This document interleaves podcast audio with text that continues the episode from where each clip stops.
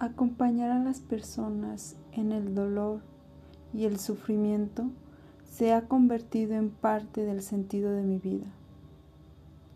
Gracias por estar aquí. Gracias por abrir tu corazón.